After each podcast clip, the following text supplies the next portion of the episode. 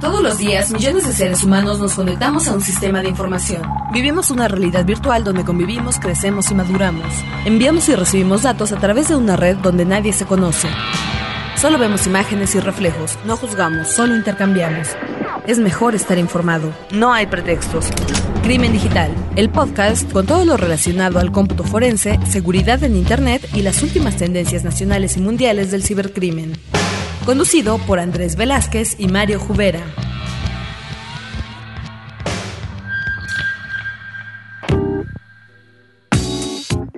Hola, ¿qué tal amigos? Bienvenidos a la quinta emisión de Crimen Digital, su podcast, con todo lo relacionado a lo que tiene que ver con cómputo forense, seguridad en Internet y todo lo que tiene que ver con esta industria de Internet. Me acompaña Andrés Velázquez. Andrés, bienvenido. ¿Qué tal Mario? ¿Cómo estás? Vientos, muy bien, muy, muy contento ya de estar en esta quinta emisión, la segunda que estamos realizando con nuestros compañeros de frecuenciacero.com.mx. Así es, y pues también muy agradecidos de, Sí. de todos sus comentarios, de, de lo que está sucediendo.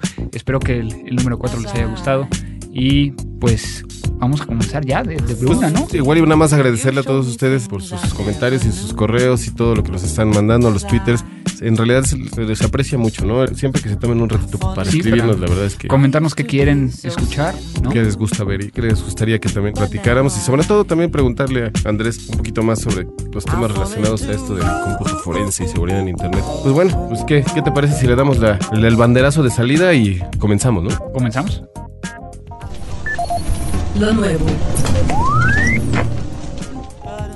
Bueno, Andrés, dentro de esto de, de lo nuevo, quería platicar contigo algo que me pareció muy relevante durante esta semana. Se anuncia en varios medios de comunicación que México fue el segundo país más afectado por un nuevo hackeo. El virus eh, robaba información de correos electrónicos, redes sociales y banca en línea. Ujú. En realidad lo, lo relevante de aquí no es que se trate de, de otro ataque, ¿no? Porque estos ataques suceden todo el tiempo y creo que durante todo este periodo ha sido muy importante la labor que hemos hecho para tanto nosotros como las personas que trabajan en esta cuestión de los antivirus de estar previniendo. Pero en este caso lo más triste de la situación es que México fue el segundo país, únicamente superado por Egipto. México reportaron más de 5.385 casos de computadoras afectadas durante este periodo.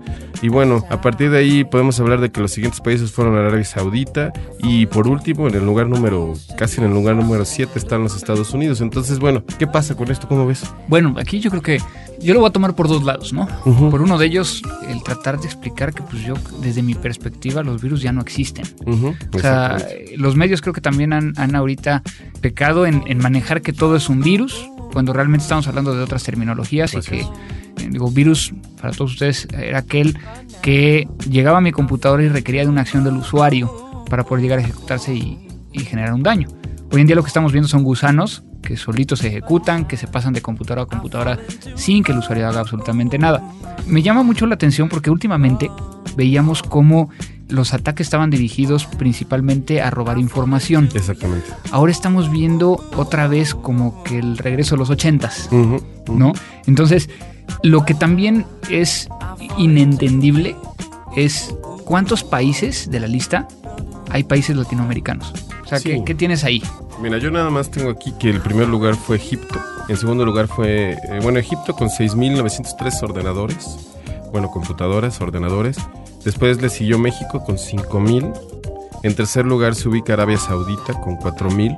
A Turquía con 4.300. Y bueno, Estados Unidos en este caso compartiendo el lugar número 6 con 4.071 computadoras.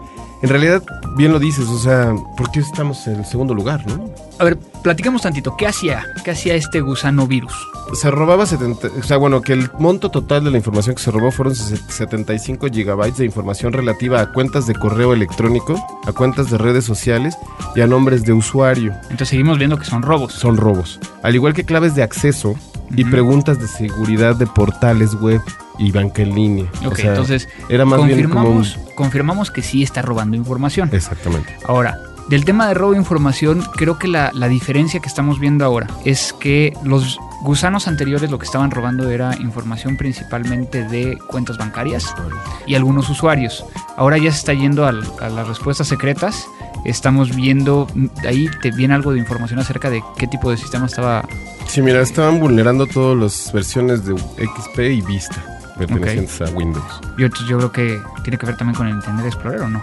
Sí, sí, en efecto, mira, la, la nota continúa explicando que el origen de los hackeos pudo haber sido China y que bueno, que en realidad tiene como principal objetivo el recuperar esta información y bueno, utilizarla como para posteriormente para otros nuevos ataques. Dice, entre las compañías que se vieron afectadas se encuentra la farmacéutica Merck y Cardinal Health, eh, según señaló el Wall Street Journal. O sea, en realidad estamos hablando un poquito entonces de que este nuevo ataque, digo tal vez no refiriéndonos como de virus, sino que en realidad este, bueno, es un para extraer información, hacerla pública probablemente, y sobre todo que bueno, que de toda una probable infección a nivel mundial somos el segundo lugar, ¿no? Sí, sí, en México. Pues, llama mucho la atención, ¿no? Entonces, yo creo que aquí volvemos al punto de que, que hemos platicado anteriormente, ¿no?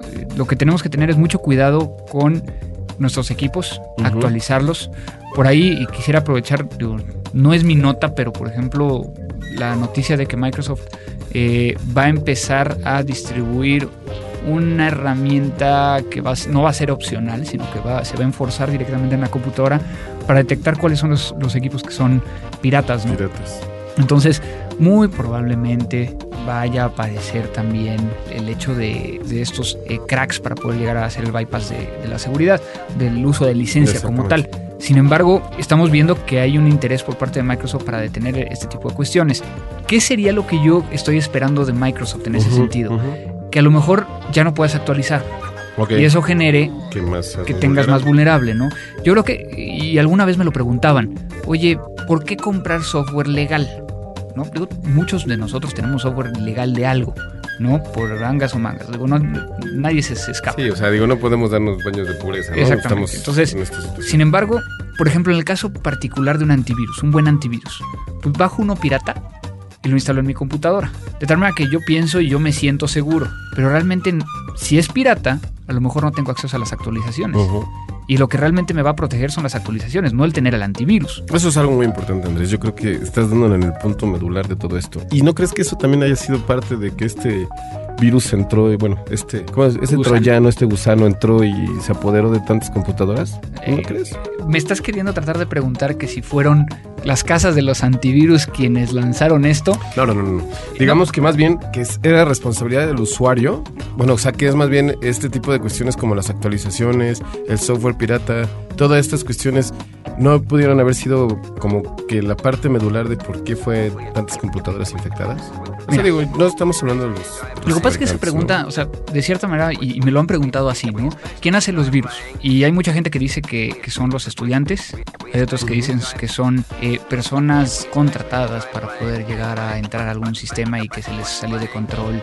Es algo un poquito más fantasioso. ¿no? Ujú. Y también quienes dicen de que los, los virus son generados por las casas de antivirus para poder llegar a vender, ¿no? Yo te podría llegar a decir que si así fuera el caso de las casas antivirus, no se darían abasto Claro. porque a final de cuentas muchas de las situaciones eh, de los virus modernos lo que quieren es obtener información y sacarle provecho a partir de ella. Entonces lo que estamos viendo es, de, es uno puede ser delincuencia como tal, el otro podríamos lleg- llegar a estar hablando de eh, ejercicios que están haciendo universitarios y que se les sale de control. Claro. Y por otro lado podríamos llegar a estar hablando precisamente de gente que es contratada. ¿no? O sea, yo sí conozco gente, y bueno, no la conozco así físicamente, sino conozco que en Internet existen sitios donde tú puedes llegar a pagar una lana porque te creen un troyano para poder llegar a enviárselo a alguien y poder apropiarse de su computadora. ¿no? Sí, sí, es que definitivamente eso es la nueva cultura, ¿no? Que existe alrededor de Internet. Y yo creo que hay un elemento muy importante que estamos tomando en consideración. O sea, estas redes no nos están diciendo que si son en el hogar o si son en la, en la empresa, ¿no? Yo creo que es más bien aquí las situaciones que son muchas computadoras que probablemente no representan mucho, eh, digamos, lo que podría ser este, una situación, no sé cuántas computadoras existen en México. No, no creo que deben de ser muchas, muchas, muchísimas. Entonces, lo que es muy interesante es que las redes, las empresas y sobre todo todos los usuarios de computación necesitan tener un poco más de control sobre, sobre lo que está pasando en su sistema, ¿no? No nada más prenderle y, y navegar y Sí, y, yo creo que aquí nos habíamos olvidado de los virus y de los gusanos y todo Sí. esto porque en las noticias ya no se estaba hablando tanto. Así es. Eh, a mí me pasó particularmente que, que cuando sale esta nota, muchas personas me hablaron. Oye, ¿qué está pasando? así como si se fuera a acabar el mundo, ¿no? Claro. Pero realmente no, siguen estando ahí, o sea, Ahí siguen están. viviendo. Lo que pasa es de que no habíamos escuchado en los medios de que tomaron o retomaran esa información para poder llegar a explotarla. Claro, y yo creo que aquí lo más importante es, como bien dices Andrés, sabemos que existen, sabemos que no se han detenido, y pues bueno, nuevamente decir, hay que tener un poquito de cuidado. Sí, así es. Yo, yo no tanto de poquito. O sea, yo creo que eh, el hecho de que siempre hemos platicado, ¿no? ¿Qué debo tener en mi computadora? Actualizada los parches de seguridad del, del sistema operativo, un buen antivirus, un muy buen anti-spyware, un buen este, firewall, que muchos de ellos ya están integrados en un solo antivirus. ¿Cuál es el mejor? O sea, con el que mejor te sientas. Claro, O sea, baja, empieza a bajar por semanas uno diferente, pruébalos, algunos van a alentar tu máquina, otros van a ser un poco más rápidos, unos son fáciles de configurar, otros son los que te aparecen ventanitas a cada ratito y no Sí, sabes cómo, cómo quitarlas, va a depender de cuál es tu uso. Hay muchos antivirus que son muy geekis, ujú, de tal sí, manera que, por ejemplo, si ese se lo instaló a mamá, pues obviamente con tanta pantalla, o sea, voy a tener miles de mensajes de mi mamá preguntándome, me salió esto, ¿Por qué salió esto calado, no? Exactamente. Entonces, eso es lo que no hay que hacer. Yo creo que hay que saber qué antivirus puede ser para Y también sabes que yo creo que es muy importante para las empresas, ¿eh? Nada más esto hay que, se- hay que extenderlo a las empresas, a todas las personas que nos escuchan, que están dentro de los centros de datos. Es importante también decirles, bueno, hay que crear una estrategia, ¿no, Andrés? Para que esto no suceda. Porque ¿qué pasaría si por algún usuario o por alguna intromisión tuvieras una... que se te cayera todo tu sistema, ¿no? Yo creo que acabas de darle en el clavo y Para eh, termin- para terminar esta, esta parte es el área dentro de las empresas tienen que prevenir y tienen que hacer una estrategia de seguridad. ¿De qué me sirve el comprar el mejor antivirus que existe en el mercado si a lo mejor no lo estoy administrando de buena manera o le doy permisos a que, que cualquier usuario administre su propio antivirus? Creo que debe haber una, una cuestión centralizada en el caso de, de las empresas que no te permita llegar a, a hacer algunas cosas o desactivarlo. Claro. ¿Por qué? Porque a final de cuentas la información contenida en la computadora es de la empresa. Es de la empresa. Exactamente. Bueno, pues a lo que sigue. A lo que sigue. Música. Bueno, Mario, pues te traigo una, una canción de una compositora y cantante inglesa que apareció su primer álbum en 2006 Ok. y el, el álbum se llama igual que ella, ella es Corinne Bailey Ray. Tiene varias canciones y una voz que no había yo escuchado antes y que realmente Sí. me enteré por un programa en cable que se llama Road, The Road to Abbey Road o algo así, eh, algo de Abbey Road, donde Ah, este muestran de sesiones, sesiones de Never, Sessions, Abbey Road Sessions, Sessions. ¿no? exactamente. Buenísimo. Ah, Entonces ahí fue donde la Sí, escuché. recuerdo. De hecho tocó Unplugged en, ese, en esa situación. Para aquellos que no conocen este programa, llevan artistas nuevos, artistas viejos al estudio de Abbey Road para grabar y mostrar sus aptitudes, ¿no? Y te pasan toda la parte de, de- detrás de cámaras y demás. Y bueno, particularmente el, el día de hoy les traigo una canción que particularmente a mí me, me llamó mucho la atención, que es Put Your Rec- Records On. Casi todos los de este disco son un poquito más tranquilos, pero este en particular es un poquito más movida la, la música. Y bueno, ella es una cantante que con el álbum debut llegó al número uno. Entonces vamos a seguir escuchando esto, espero que, que les guste. Y, y cualquier comentario, pues No, buenísimo. Nos mandan un mail. Como siempre, explorando la música del mundo contigo. así vamos. You're gonna find yourself somewhere, somehow. Blue as the sky, sunburned and lonely. Sipping tea in a bar by the roadside. Just relax, just relax. Don't you let those other boys fool you.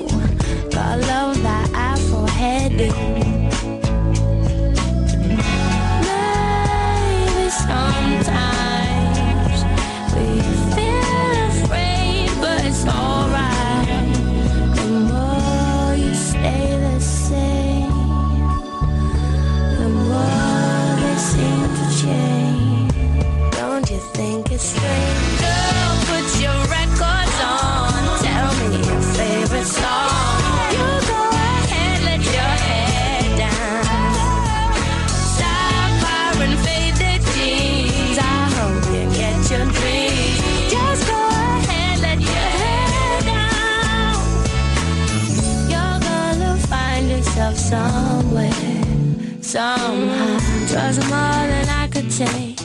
pity for pity's sake. Some nights kept me awake. I thought that I was stronger. When you gonna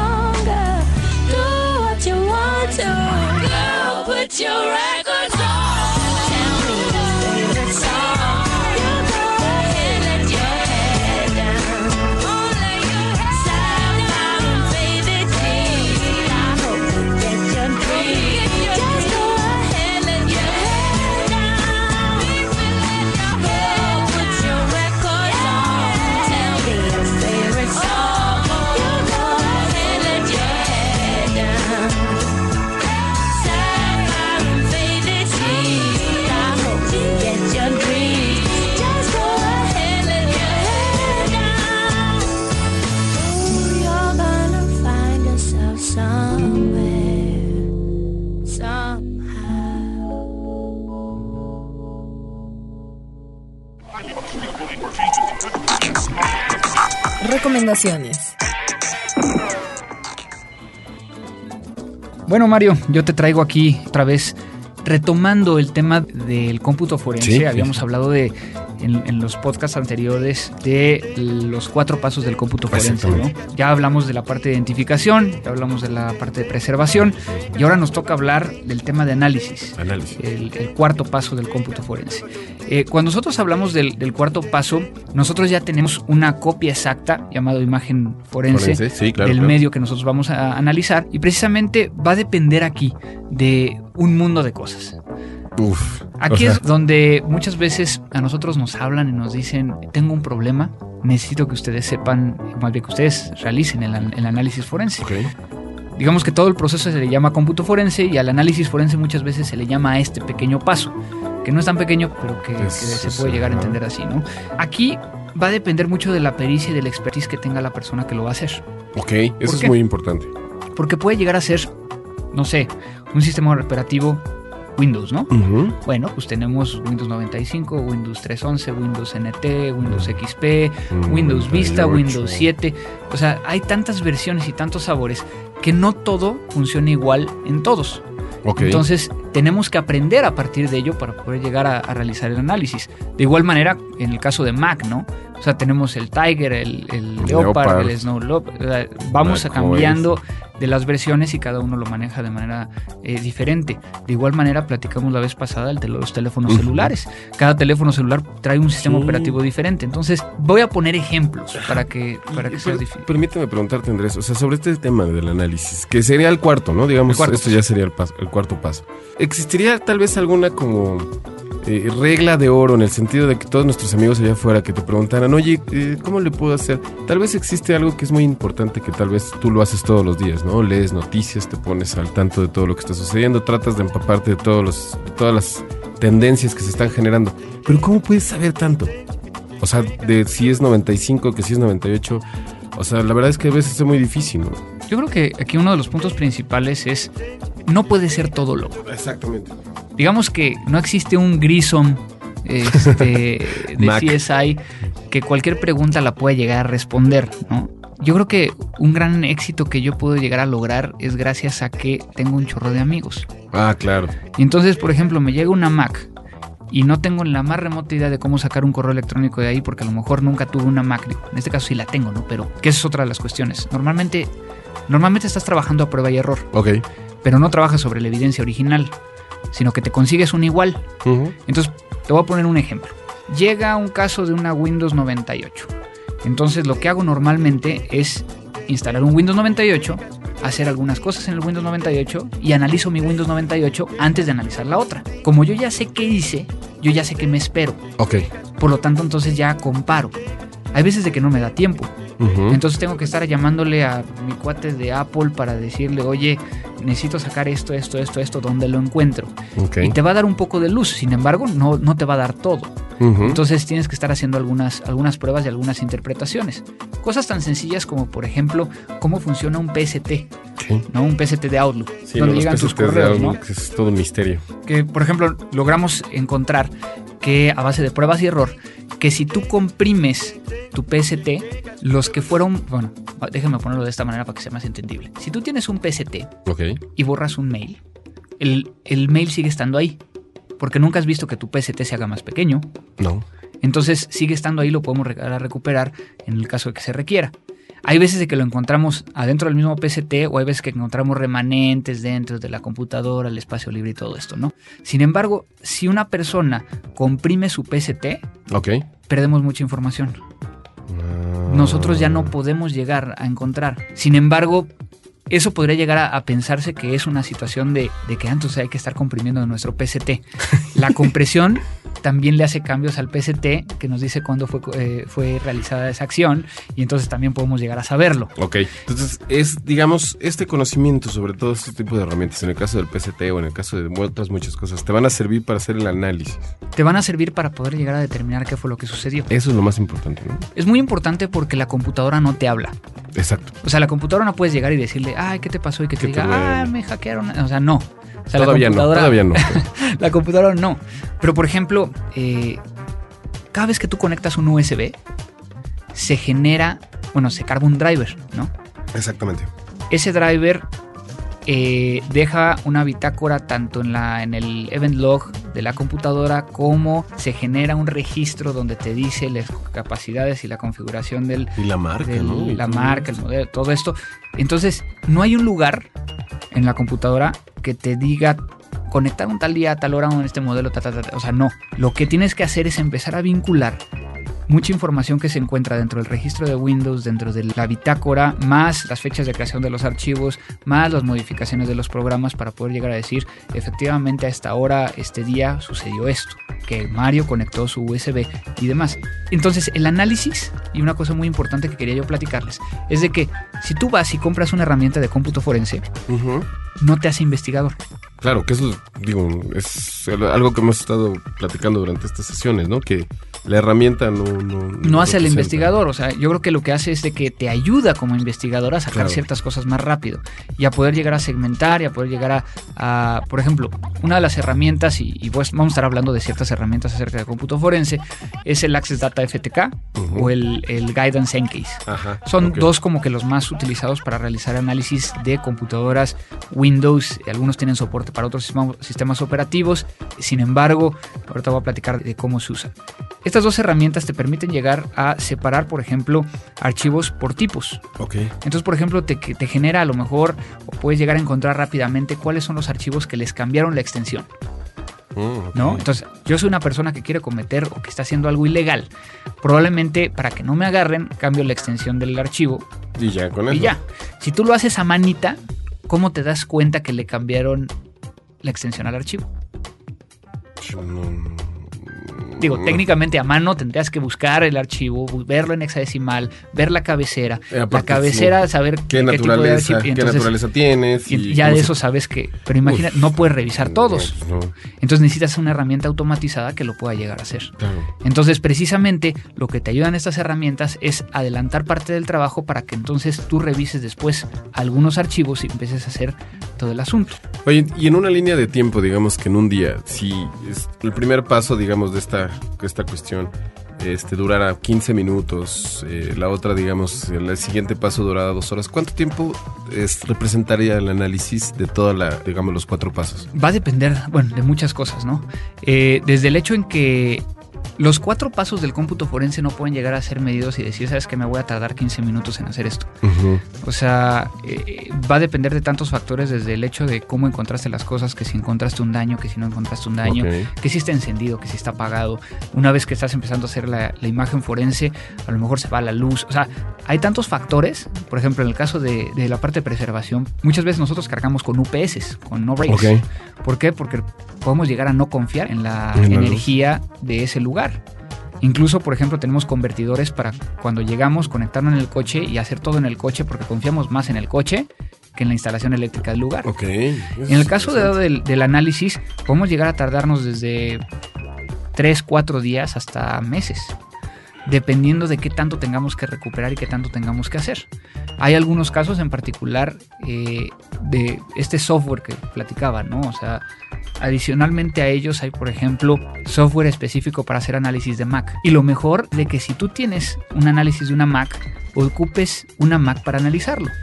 Porque pues es lo nativo, entonces lo va a interpretar correctamente. Si tú tratas de llevártelo a una PC, No creo que sea igual. ¿no? es similar, pero no tienes el mismo look and feel y no tienes todo, ¿no? E incluso hay herramientas de análisis que te permiten llegar a partir de generada la imagen forense, montarla en una máquina virtual y iniciar la máquina, o sea, iniciar la imagen forense como si fuera una máquina virtual en tu computadora y ver qué era lo que estaba viendo la persona que tenía esa computadora. Híjole, está buenísimo. Entonces te permite llegar a hacer muchas cosas. Pero- eficientarte la labor de la investigación, ¿no? Pero hay tantas cosas en el- la cuestión de análisis que es interminable. O sea, podríamos aventarnos cinco o seis eh, programas No, me queda hablando clarísimo. del análisis, porque precisamente dependiendo de cada una de las cosas va a cambiar. Un ejemplo, el log de eventos de Windows. Ajá. Pues tú pensarías que el log de eventos de Windows es igual en todas las Windows, ¿no? Pero no es así. Ok. Sino que entonces, si yo saco un log de eventos de Windows y lo trato de ver, eh, de un Windows XP y lo trato de ver en una máquina Windows 2000, como está en binario, los números de registro de los errores son diferentes. Uy, uy. Entonces tengo que utilizar o tengo que levantar una máquina virtual para poder llegar a poner ahí el log de eventos para poder llegar a sacarlo y verlo. Entonces, cosas tan sencillas como esas o incluso eh, casos tan complicados como lo que habíamos platicado, ¿no? ¿Qué pasa cuando tengo que recuperar a mano en hexadecimal información para después hacer el análisis? Híjole. Son- es, lo, lo más importante en este caso es que los, las personas que se dedican a esta labores tienen que aprender o bueno, buscar la manera de, de, de cumplir esas variables, ¿no? O sea, yo creo que la labor no es tanto porque las herramientas existen, sino aprender a sobreponerte a las variables y buscar siempre la mejor manera de solucionar el conflicto. Una de las cosas más increíbles de mi trabajo es de que nunca repites las cosas. No, Y tienes que tener la audacia e inteligencia de poder llegar al final por caminos diferentes. como Grissom. Que estoy diciendo que no somos como Grisom y tú aquí diciéndome que somos como Grisom. No, pero por ejemplo, algo que sí hacemos nosotros es, así como han visto en los, en los, eh, capítulos. en los capítulos de, no nada más de CSI, sino de otros, hacemos líneas de tiempo. Este día instalaron la computadora, este día fue creado el usuario, este día el usuario entró, este día el usuario navegó. Cosas que también nos permiten llegar a, a que si tenemos la, y parte de lo que hacemos es eso, generamos una base de datos de todos los archivos según su fecha de acceso, modificación y creación. Y eso me da la vida de la computadora. Si el usuario, por ejemplo, si tú, Mario, en este momento a lo mejor estás utilizando tu computadora, accedes a Hotmail con tu usuario Ajá. y cinco minutos después haces un fraude y después cinco minutos después vuelves a checar a lo mejor tu Twitter. Ajá. De tal manera que entonces yo también, esos, esos que sucede antes, como el Hotmail y el Twitter, me brinden información para poder llegar a encasillarte que fuiste tú. Ubicarte en un momento exacto. Exacto. Ah, Exacto. ¿Por qué? Porque también, digo, incluso hay hasta cosas tan complicadas y precisamente eh, en estos días he estado dando un, bueno, hace unos par de días estuve dando un curso eh, sobre esto y uno de los puntos muy importantes es de que nosotros tenemos que revisar la hora y fecha del BIOS de la máquina y la fecha y hora del sistema operativo. Ok. y tenemos que ver cuáles son los desfases con respecto a la vida real para poder llegar a atribuir exactamente a qué horas y cuándo se ejecutó o sucedió lo que estamos investigando. Porque imagínate que vienes, o, vamos a imaginarnos que viene un brasileño que vive en Suiza. No sabemos si trae la hora de Brasil o la trae la hora de Suiza Sí, claro. y a lo mejor eh, ejecutó un acto ilícito, pero no sabemos si lo hizo en Suiza o en México. Ujú. Y entonces en lo que estamos nosotros investigando, tenemos que investigar, bueno, qué BIOS trae, bueno, qué, qué fecha y hora trae el BIOS, Dios. cómo vincularlo con la zona horaria, horaria en que estaba configurado y después vincularlo a la hora nacional o la hora del otro país, de tal manera que podamos llegar a de- determinar efectivamente cuándo sucedió, ¿no? Pues es realmente una labor de investigación. que va completa en, Sí. este, en todo el proceso. Entonces, eh, yo creo que mucho de lo que, de lo que podemos llegar a, a hacer en, en el área de análisis es determinar qué fue lo que sucedió, cuándo sucedió, quién fue, ¿Quién? que aquí, haciendo el paréntesis nada más, yo no puedo llegar a decir que Mario Jubera fue el que lo ejecutó. Yo tengo que decir que el usuario M. Jubera de esa máquina. Exactamente, no somos Y personas. son los abogados los que tienen que vincular el M. Jubera contigo. Entonces, Ah. eh, y es parte de lo que sí se puede llegar a hacer. ¿Por qué? Porque si yo veo que tienes fotografías, que tienes cosas personales, que tienes elementos que, que ninguna otra persona Claro. podría llegar a tener, pues obviamente también se vincula por ahí, ¿no? Y es parte de la prueba. Entonces, de esa manera podemos llegar a tener un entendimiento mucho más claro de lo que está sucediendo. Increíble. Esta parte del análisis, la verdad es que cierra muy bien. O sea, bueno, no, no sé, tal vez lo vamos a seguir analizando, pero cierra muy bien el proceso que se lleva durante una investigación. Sí, prácticamente los primeros dos pasos es para poder llegar a prepararnos a hacer el O análisis. sea, es realmente donde viene la parte medular y sobre todo, bueno, digo, todas las partes son importantes. Sin Sí. embargo, en esta es en donde vas a determinar las pruebas que probablemente se van a presentar y de esto depende si es que procede o no. Sí, en este caso, eh, la parte de, de identificación y la parte de preservación van a ser clave porque si no las haces correctamente no puedes analizar, Sí, híjole. ¿no? Entonces no podemos llegar a decir que alguna es más importante que la otra, pero sí esta va a requerir de todos tus conocimientos y todo tu expertise para llevarlo a buen, a buen término. Perfecto. Bueno, No, pues, eso es, el, eso es el análisis. Eh, Ahora sí, hay muchas ahora sí me dejaste así con es- es apantallado, ¿eh? Muy, muy interesante, muy interesante. Pero bueno, yo creo que más adelante en, en otro capítulo podremos llegar a, a hablar de algunas herramientas de análisis, obviamente basándonos en esto. ¿no? Sí, padrísimo. Y sobre todo ver así cómo más o menos se podría hacer algo así. Estaría interesante. Me parece perfecto. Pues entonces, vámonos con tu rola. Pues sí, Andrés, ahora te voy a presentar a otra banda orgullosamente mexicana. La verdad es que me ha dado mucho a la tarea de encontrar bandas de mucha calidad, de muy, de muy buena propuesta mexicanas. En este caso también eh, me ayudaste mucho a, a esta recomendación, lo tengo que aclarar. Se llama la banda Kench. La verdad es que me pareció increíble la propuesta. Son de estas bandas que surgen de, de las nuevas camadas que aparecen en, en estas escuelas de música. Eh, la verdad con una calidad increíble. Y yo creo que lo más relevante de este tipo de, de grupos es que aún estando en una, en una escena independiente, pues bueno, ya están por terminar su disco, ya está terminado. De hecho, solamente se va a masterizar en la ciudad de Nueva York. La verdad es que masterizar un disco en Nueva York es como la meca, ¿no? Es como, es. es como cuando dices voy a hacer mi, mi película en Hollywood.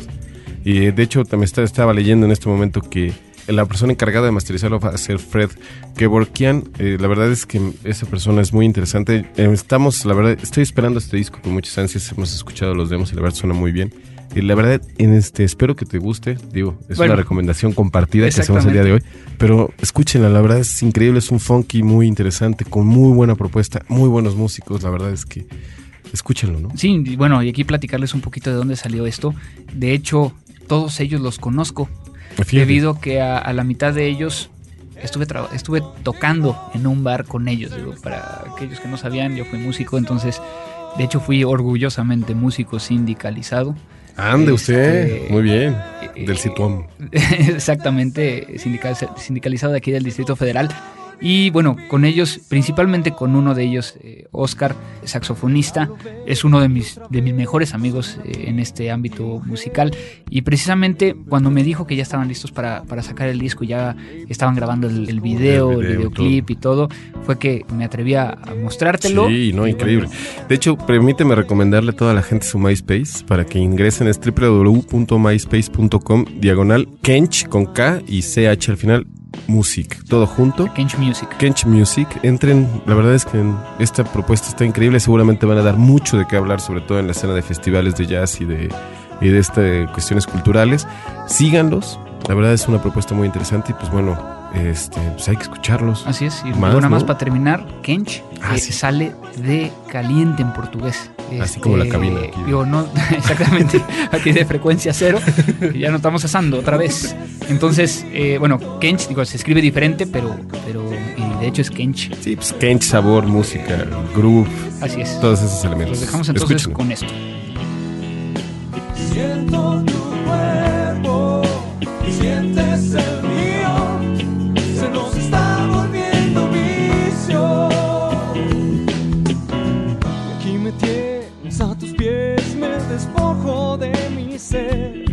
me refugio en tus caricias,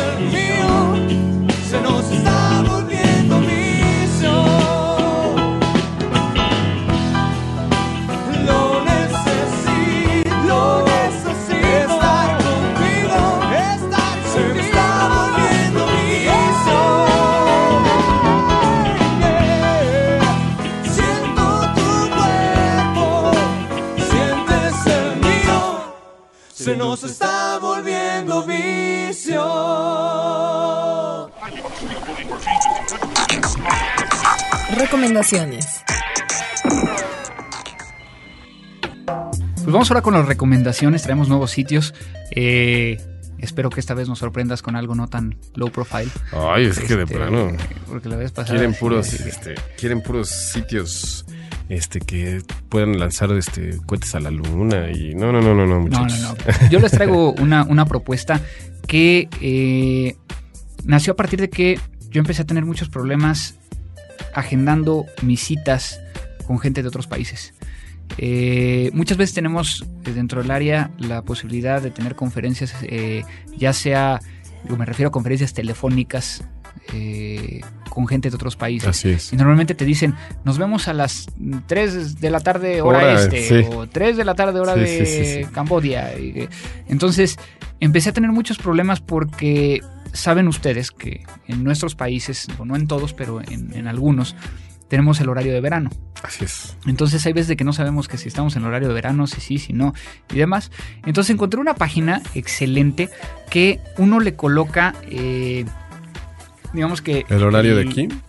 Pones el horario que tú definas, pones la fecha y le dices, a ver, quiero que me digas esa hora en este, este, este, este país.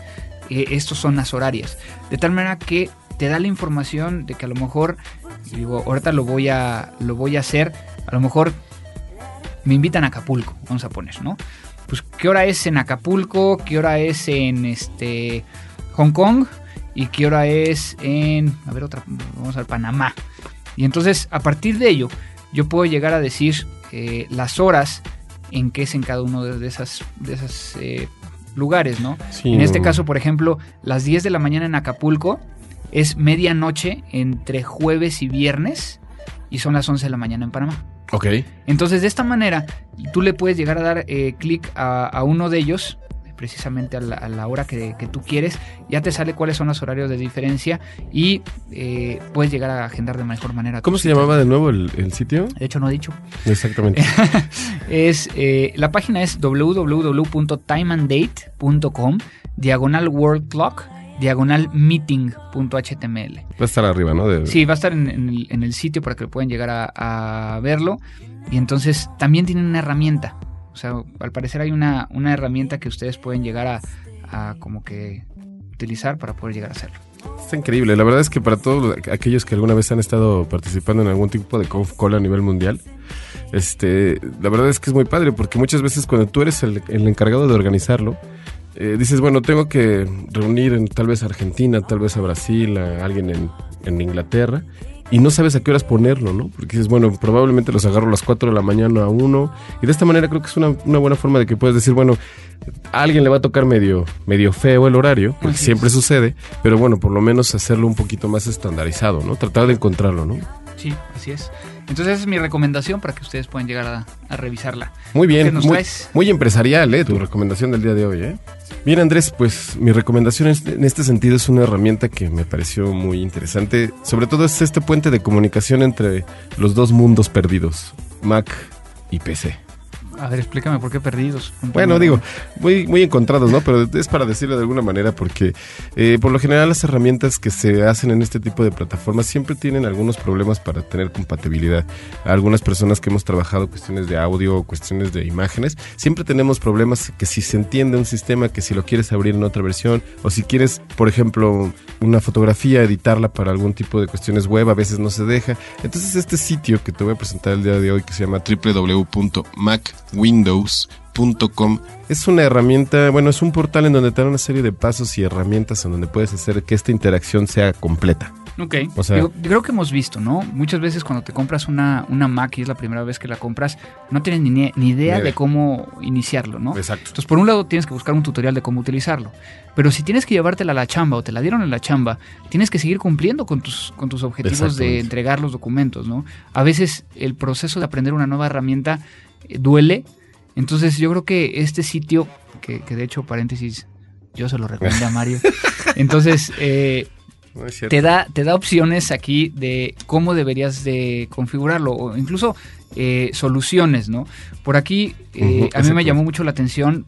Uno de los grandes problemas que yo tuve con mi Mac eh, cuando la llevé a la oficina es cómo puedes utilizar un print server de Windows utilizando una Mac. Sí, Y aquí fue precisamente donde encontré la solución, cómo podemos llegar a eh, tener un software o cómo configurarlo directamente para que fuera más rápido, ¿no? exactamente. Entonces, desde ese tipo de cuestiones hasta qué otra cosa ves por Sí, ahí. bueno, yo la verdad es que he visto cosas tan sencillas como la cuestión de, de- de poder reescribir o de escribir desde una plataforma diferente en el disco duro de la otra. Eso quiere decir que yo puedo escribir a través de Windows en una computadora de Mac y viceversa.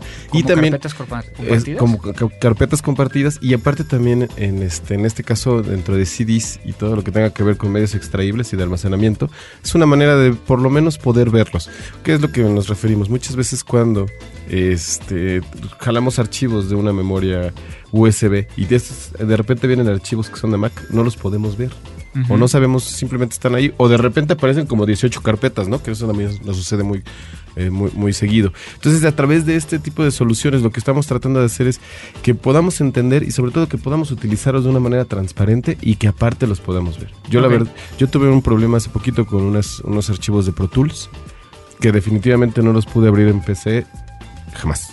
Ok. Así jamás. Sí, por ahí también, ahorita me estoy acordando de un, de un buen amigo que trabaja con Max y con PCs, que me habló y me dijo, es que tengo un disco duro externo eh, conectado a la Mac y veo los archivos, pero no puedo escribir en el disco. Exacto. ¿Y sabes qué era? El formato de archivos. Estaba en FAT32. Y entonces por eso no podía llegar a escribir porque necesitaba un programa que emulara la escritura. O sea, ya necesitas algo extra y es entonces donde, donde se No, empieza a Este, ver este todo sitio eso. es la recomendación que les estamos dando, ya que Andrés también tuvo que ver en esta, en esta decisión, ¿verdad? Pero sobre todo también este, o saber lo que tiene productividad, tanto empresarial como del hogar, como en cuestiones de profesionistas, video, audio, ya saben, edición, diseño gráfico, todo para poder vincular, en este caso las Macs y las PCs, en ambientes que ya podríamos decir que en, en un momento eh, cada vez es más eh, seguido que vemos estos ambientes híbridos, ¿no? Así donde es. ya hay PCs, ya hay Macs y todas empiezan a compartir. Del día de hoy venimos de una junta en donde precisamente la persona que, que, este, que estaba tratando de proyectar no lo podía hacer porque no tenía un convertidor, ¿no? Y que tampoco traía el, el- bueno, traía este Keys en vez de PowerPoint y entonces no se veía bien, le había cambiado el formato. O sea, Eso es lo que estamos tratando de buscar. exacto, pues bueno, creo que esto bueno, fue ¿no? una excelente recomendación para Sí, todos sí, aquellos que están- excelentísima, que- buenísima te salió. Yo la yo te la di. Entonces, este, vámonos a, a A tu terminar. ¿No? Ya No, ya la terminamos. me- ya, por eso ¿cómo decía que la? Buenos días. Entonces, no, con esto terminamos entonces este quinto episodio de, de Crimen Digital. Queremos agradecerles aquí en los controles a Abel y a Paulina que nos ayudó con toda la esquela y demás Producción, cosas aquí, parte de producciones. producción, muchísimas Este, gracias. Muchísimas gracias, gracias a Frecuencia Cero por, por permitirnos hacer este tipo de cuestiones. Y pues nos despedimos, esperamos que nos sigan. Recuerden que nos pueden llegar a mandar correos electrónicos a crimendigital.gmail.com. Todavía estamos terminando de ver lo de la página. eh, pronto tendrán información. Pueden llegar a seguirnos por frecuencia0.com.mx y también nos pueden llegar a seguir por Twitter. Así es, yo soy Jubera, recuerden, arroba JVChicaERA. y yo soy Cibercrimen. Entonces cualquier comentario nos lo pueden hacer llegar vía Twitter o también vía correo electrónico. Así es. Y muy importante, recuerden que ya estamos quincenalmente en todos sus, en todos sus dispositivos. Así es. Entonces ya saben, suscríbanse para que puedan llegar a bajarlos automáticamente y que lo puedan llegar a estar escuchan- escuchando cuando En van el- tec- camino a trabajo. Sí, ¿verdad? Muchísimas gracias a todos ustedes. Nos vemos pronto. Esto fue. Crimen Digital. Crimen Digital, el podcast con todo lo relacionado al cómputo forense, seguridad en Internet y las últimas tendencias nacionales y mundiales del cibercrimen. Conducido por Andrés Velázquez y Mario Jubera.